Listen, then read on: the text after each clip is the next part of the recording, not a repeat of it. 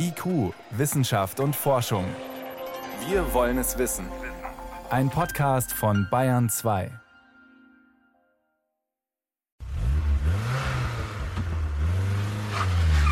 Keine gute Idee, so loszufahren. Der Motor mag es nicht und schon gar nicht die Reifen.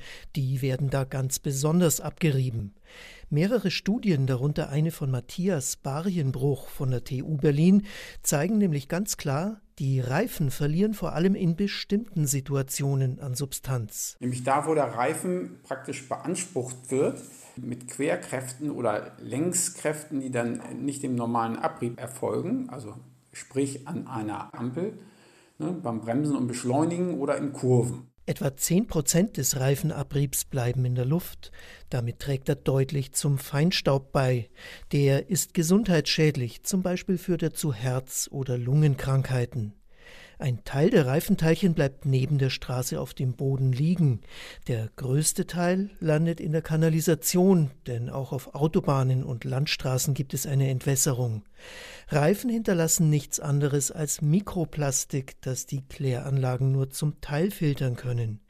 Was die Anlagen nicht zurückhalten, vor allem wenn es stark regnet, gelangt dann ins Sediment von Flüssen, ein Teil sogar bis ins Meer.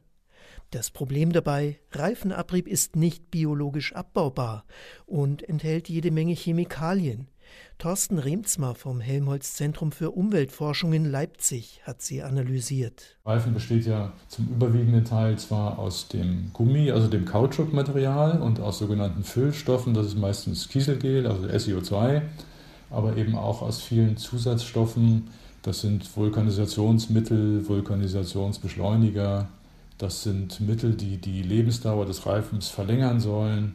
Das sind Weichmacher, die den Reifen geschmeidig machen und solche. Also eine ganze Menge unterschiedlicher Stoffe. Man geht davon aus, dass das etwa 10 Prozent der Gesamtmenge des Reifens sind. Je neuer Reifen sind, desto mehr solche Chemikalien enthalten sie noch. Sie so lange zu benutzen, wie es die Sicherheit erlaubt, das ist also nicht nur finanziell sinnvoll, sondern auch für die Umwelt. Was die winzigen Teilchen dort anrichten, dazu gibt es aber kaum Daten. Nur Laborexperimente, die zum Beispiel zeigen, Flohkrebse können sie aufnehmen. So könnte der Abrieb in Fische gelangen und damit auf unseren Teller. Bei Muscheln gibt es Stresssignale, wenn sie mit Chemikalien aus dem Reifenabrieb in Berührung kommen. Was das alles bedeutet, ist aber noch nicht klar. Da gibt es bisher keine Hinweise bei den jetzigen Kenntnissen über Konzentration und bei den jetzigen Kenntnissen über Wirkungen, dass da sozusagen ein ökotoxikologisches Problem bestände. Aber wie immer in der Ökotoxikologie gibt es kurzfristige Effekte, die kann man im Labor relativ gut testen. Und es gibt Effekte, die sich vielleicht erst über lange Zeiträume zeigen. Es gibt Wirkungen, die aus der Kombination von Stoffen stammen. Und auch die sind natürlich sehr schwierig zu erfassen, sodass da schon noch eine gewisse Unsicherheit in solchen Bewertungen steckt. Unabhängig davon ist die Frage, muss es wirklich sein, dass im Schnitt jeder von uns mehr als ein Kilogramm Reifenabrieb pro Jahr hinterlässt? Einerseits forschen die Hersteller an bioabbaubaren Materialien und an einer Bauweise der Reifen, die weniger Abrieb produziert. Auf der anderen Seite ist vor allem die Verkehrsplanung gefordert, damit der Fluss der Fahrzeuge möglichst ohne Bremsen und Beschleunigen unterwegs ist, etwa durch intelligente Ampelschaltungen.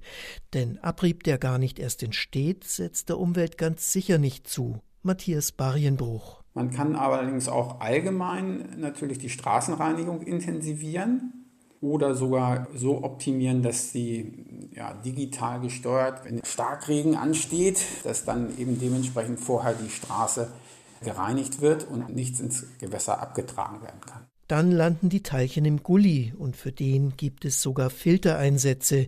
Sie regelmäßig zu reinigen, das ist allerdings aufwendig. Und natürlich auch das, was wir ungern haben, wenn wir schon Auto fahren, man könnte auch natürlich die Geschwindigkeit begrenzen örtlich. Tempo 30 in den Städten und ein Tempolimit auf Autobahnen würden hier viel bringen. Das zeigt eine Studie des Fraunhofer Instituts Umsicht. Wer nicht so schnell fährt, muss schließlich auch nicht so stark bremsen.